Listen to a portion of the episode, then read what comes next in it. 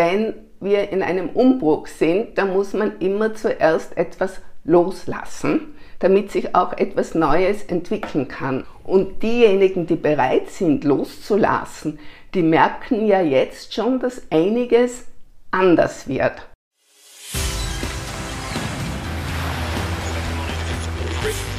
Gut zu wissen, der Erklärpodcast der Tiroler Tageszeitung. Hallo, ich bin Vanessa Grill und ich begrüße euch herzlich nicht nur zu einer neuen Folge unseres Gut zu wissen Podcasts, sondern auch im Jahr 2023. Die Hoffnungen und Wünsche sind zu Jahresbeginn immer groß. Doch was bringt das neue Jahr tatsächlich? Die Tiroler Astrologin Christine Bögeti hat für uns den Blick in die Sterne gewagt.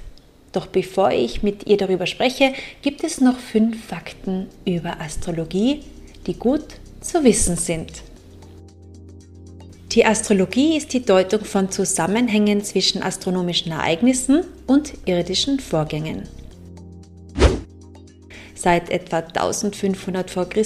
sind uns Schriften der mathematischen Astronomie überliefert. In astronomischen Tagebüchern hielt man über Jahrhunderte Himmelsphänomene fest und notierte zeitgleich dazu bestimmte irdische Ereignisse zum Beispiel Wetter, Flusspegelstand, aber auch die Entwicklung der Marktpreise. Ab dem 5. Jahrhundert vor Christus gelang es erstmals, die Bewegung der Gestirne am Himmel vorauszuberechnen. Das erste bekannte Horoskop wird auf 410 vor Christus datiert. Dann zu dir, Christine. Herzlich willkommen. Hallo. Danke, dass du dir Zeit genommen hast. Wir richten unseren Blick heute in die Sterne. Aber davor würde ich gerne noch wissen, warum die Menschen eigentlich begonnen haben, die Sterne zu deuten. Vor einigen tausend Jahren hatten die Menschen in der Nacht, wenn es dunkel wurde, nicht viele Möglichkeiten, etwas zu tun. Eine der wenigen war auch, auf den Himmel zu schauen, was da oben passiert. Und sie beobachteten Mond, Sterne und haben sicher sehr bald festgestellt, dass Dinge, die oben passieren, sich auch auf der Erde abbilden. Das heißt, es machte einen großen Unterschied, ob Vollmond war oder Neumond. Einerseits sah man besser in der Nacht, wenn Vollmond war, andererseits merkten die Leute auch, dass herunten etwas passiert. Denken wir nur an Ebbe und Flut, mhm. die sich nach dem Mond richtet. Eine noch größere Bedeutung aber hatte früher die Sonne. Denn heute spielt es keine große Rolle, ob ein Kind im Kreissaal im Sommer oder im Winter auf die Welt kommt. Aber früher, wenn ein Kind im Dezember auf die Welt gekommen ist, in schlecht beheizten Höhlen oder überhaupt nicht beheizten Höhlen oder wo auch immer, machte das einen gewaltigen Unterschied. Ja, zumindest in unseren Breitengraden, ja in unseren ja. Breitengraden. Woanders wiederum gab es Hochwasser, gab es Überschwemmungen, also was auch immer. Das richtet sich ja auch nach den Sonne und Mond, der Wechsel der Jahreszeiten zum Beispiel. Die nächste Frage wäre, was kann die Astrologie? Du hast jetzt schon ein bisschen erklärt, welchen Einfluss die Sonne äh, auch schon sehr früh und der Mond schon früh auf die Menschheit hatte. Aber was kann uns die Astrologie denn noch verraten? Wenn ich das Geburtshoroskop von einem Menschen sehe, dann ist das für mich wie ein Samenkorn für einen Gärtner. Das heißt, ein Gärtner erkennt sofort, ob aus diesem Samenkorn ein Apfelbaum oder ein Birnbaum werden kann. So erkenne ich im Horoskop, welche Talente in diesem Menschen stecken. Was ich natürlich nicht erkenne, ist, was der aus diesen Talenten macht. Natürlich fällt es einigen leichter und anderen schwerer, das sieht man auch im Horoskop. Man sieht das ja auch bei einem Samenkorn. Es entwickelt sich nicht aus jedem Samenkorn ein total perfekter Apfelbaum, möglicherweise auch gar nicht. Und so ist das auch bei Menschen so, dass jeder seine Talente optimal nutzt. Das heißt, die Astrologie kann Einblicke in die Zukunft geben eines Einzelnen kann die Astrologie auch etwas Allgemeines über die Zukunft sagen. Die Astrologie kann auch etwas Allgemeines über die Zukunft sagen, nur ist das immer viel schwieriger. Aber wenn ich heute etwas über die Zukunft eines einzelnen Menschen sage, dann habe ich dessen genauen Geburtsdaten und sehe ganz genau aufgrund dieser Daten, wann er welche Möglichkeiten hat, wann er welchen Gefahren ausgesetzt ist und auch wie er diesen ausweichen kann.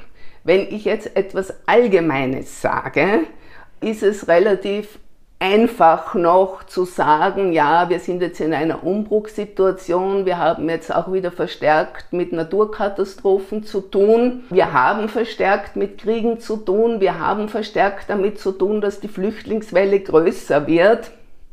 Nur was wir nicht so ganz genau sagen können, ist, wie die Menschen wirklich darauf reagieren, weil ich muss dann mir das Horoskop eines Staates anschauen, dann möglicherweise noch des Herrschers und zusätzlich ist auch das Volk nicht unwichtig und das Volk, das ist jeder Einzelne.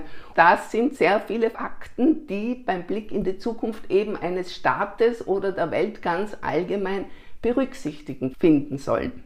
Du hältst also von Zeitungshoroskopen wenig, wenn ich das jetzt rausgehört habe. Da geht es jetzt nicht um einzelne Personen, es ist nicht ganz allgemein, aber es bezieht sich natürlich auf jedes einzelne Sternzeichen.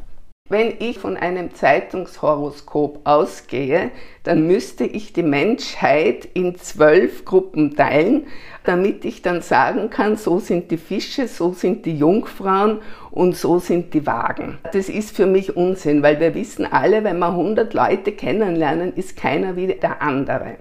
Dann möchte ich dazu auch noch erwähnen, dass wir, also niemand von uns, äh, im Sternzeichen Jungfrau oder Fisch oder Löwe ist. Wir haben ja alle, alle Zeichen in unserem Horoskop. Und wenn jetzt jemand meint, er ist im Sternzeichen Fisch, dann bedeutet das nur, dass die Sonne im Fisch steht.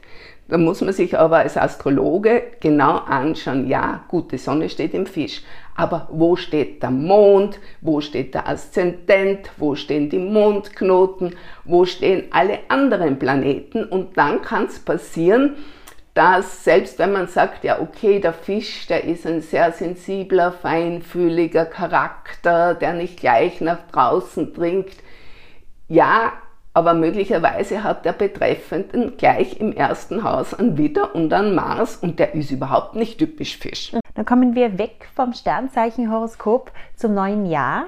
Was sagen uns denn die Sterne für 2023 voraus? Positiv ist, dass sich etwas Neues entwickeln wird. Wir sind in einem Umbruch und wenn wir in einem Umbruch sind, dann muss man immer zuerst etwas loslassen damit sich auch etwas Neues entwickeln kann. Und diejenigen, die bereit sind, loszulassen, die merken ja jetzt schon, dass einiges anders wird. Ich kenne viele junge Leute, für die ist weder ein fester Wohnort so wichtig, wie das noch für unsere Generation war. Also man plant, dass man irgendwann ein Haus baut, dass man einen Beruf hat, in dem man 30 oder 40 Jahre bis zur Pensionierung bleibt. Das ist jetzt anders. Die jungen Leute, die merken schon diesen Schub. Sie wollen flexibler sein. Es geht nicht mehr nur um Sicherheit. Die haben ein anderes Gefühl von Sicherheit. Die sind sicher, wenn sie ihren Laptop haben und irgendwo auf der Welt arbeiten können. Die sind sicher, wenn sie ihre Freunde haben aber für die ist Sicherheit nicht unbedingt das geerbte Haus von der Großmutter. Für viele jetzt schon und es wird noch ein bisschen weiter in diese Richtung gehen. Aber warum ist das auch wesentlich fürs neue Jahr? Ja, wir werden noch viel Flexibilität an den Tag legen müssen, auch im neuen Jahr und auch vieles loslassen müssen. Was sagen die Sterne da? Wir haben also eine Periode verlassen jetzt oder sind dabei, dieses zu verlassen, wo es um Sicherheit ging, wo das Materielle im Vordergrund stand, also das Materielle im Sinne vom Besitz. Wenn wir uns Richtung Wassermann bewegen, dann ist das Luftige wichtig. Also dann geht es nicht mehr darum, ich muss besitzen, ein Auto. Nein, es genügt, wenn ich Carsharing mache und ein Auto dann habe zum Fahren, wenn ich es gerade brauche. Es hat sich ja auch verändert. Also früher war es für gut situierte Männer vor allem wichtig, ein PS-starkes Auto zu haben. Und heute merkt man schon den Umbruch. Jetzt ist es, um ihm zu sein oder um etwas darzustellen, für viele wichtig, ein E-Auto zu haben. Das merkt man schon. Aber würdest du das auf die Sterne zurückführen oder ist das nicht einfach nur der Umweltgedanke der Jungen? Das ist der Umweltgedanke, nur ich führe das wiederum auf die Sterne zurück, weil die Sterne uns anders denken lassen. Weil warum kommt uns dieser Umweltgedanke jetzt und ist uns nicht schon vor 50 Jahren gekommen? Damals haben wir ja angefangen, die Erde zu verdrecken. Meinst die Sterne führen zu diesem Umdenken, weil wir jetzt eben ein Zeitalter verlassen und in ein neues ja, übergehen? Es ist der Umbruch im Gange und was wir daraus machen, das ist doch immer noch auch ein bisschen uns überlassen. Die Sterne bewirken, dass wir umdenken. Nur in welche Richtung wir umdenken, das bleibt immer noch uns überlassen. Es ist zum Beispiel auch so, dass wir Ende des Jahres rückläufige Planeten hatten, vor allem auch der Mars, und der macht die Leute aggressiv, kriegerisch, streitsüchtig. Wenn ich das vorher weiß, dann weiß ich, ich möchte mich jetzt einmal zurücknehmen und muss da nicht mitmachen. Es kann natürlich auch sein, dass ich sage, na, ich mache jetzt erst Mars. Jetzt muss ich mich durchsetzen und jetzt sage ich es dir einmal endlich, was ich mir schon seit ein paar Wochen denke ist der falsche Ansatz, weil mhm. die hat auch irgendwo den rückläufigen Mars und wird dann auch zurück sagen, was sie sich gerade gedacht hat. Und die Leute streiten dann sehr gerne, beziehungsweise führen Krieg im Großen, mhm. bauen auch Unfälle, weil sie mehr Gas geben, mehr trinken, einfach unvernünftig sind. Aber du hast gesagt, es war im vergangenen Jahr der Mars rückläufig? Wie ist die ja, Situation? Ja, es passiert immer wieder. Also es passiert immer wieder im Laufe des Jahres. Ich, ich vergleiche es die Planeten, die gehen ja nicht, die gehen ja nicht wirklich zurück, aber manche gehen in Schlaufen. Und wenn man sich solche Schlaufen vorstellt, dann hat man das Gefühl, dort ist er jetzt gerade im Moment, geht er zurück. Er geht sozusagen in Schlaufen vorwärts und das passiert dann immer wieder, mhm. dass einzelne Planeten rückläufig werden. Mhm. Wir haben riesengebeutelte Jahre hinter uns, nicht nur Corona-Pandemie, sondern auch noch den Ukraine-Krieg. Würdest du sagen, im neuen Jahr werden uns die Krisen weiterhin begleiten? Wir sollten positiv sprechen, nur sie werden uns begleiten. Es ist nur eine Frage, wie wir damit umgehen. Nur ich habe das auch schon während der schlimmsten Corona-Krise erlebt, dass also viele sehr gut durch die Krise gekommen sind, dass die auch erfolgreich waren, weil sie eben sich darauf eingestellt haben, was jetzt geht und diese Möglichkeit genutzt haben. Andere, die nur gejammert haben, was alles nicht geht, die haben größeren Schaden erlitten. Du würdest von den Sternen her also sagen, das kommende Jahr wird zwar krisengebeutelt, aber ist auch eine große Chance. Ja, natürlich. Und gerade für diejenigen, die in diesen Krisenzeiten ihr Leben super meistern, vielleicht auch noch beruflich durchstarten und ihre neuen Ideen verwirklichen, also für die wird das sogar ein gutes Jahr werden. Es wird nicht einfach, aber wir brauchen uns nicht fürchten und wir werden es überleben, weil die Menschheit hat schon Schlimmeres überlebt. Ja, das ist einmal ein sehr positiver Ausblick ja. zumindest.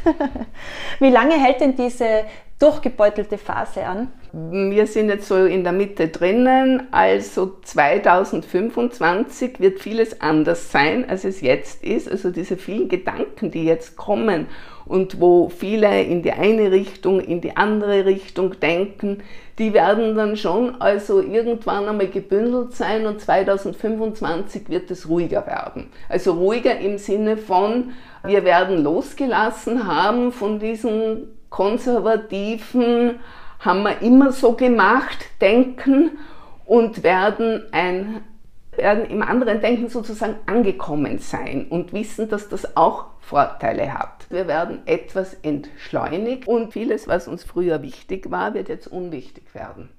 Hast du vielleicht für unsere Hörerinnen und Hörer fürs neue Jahr noch einen Tipp parat? Also im nächsten Jahr wird es notwendig sein, dass wir wirklich offen sind für Neues und uns vielleicht sogar darauf freuen, anstatt uns zu fürchten. Vielen Dank, liebe Christine. Ich wünsche auch dir alles Gute fürs neue Jahr. Und vielleicht sehen wir uns 2024 wieder im Jänner. Gerne. Danke. Ich wünsche allen ein gutes und erfolgreiches neues Jahr. Gefällt euch unser Gut zu wissen Podcast? Dann teilt ihn, liked und bewertet ihn in eurer App. Das war Gut zu wissen, der Erklärpodcast der Tiroler Tageszeitung.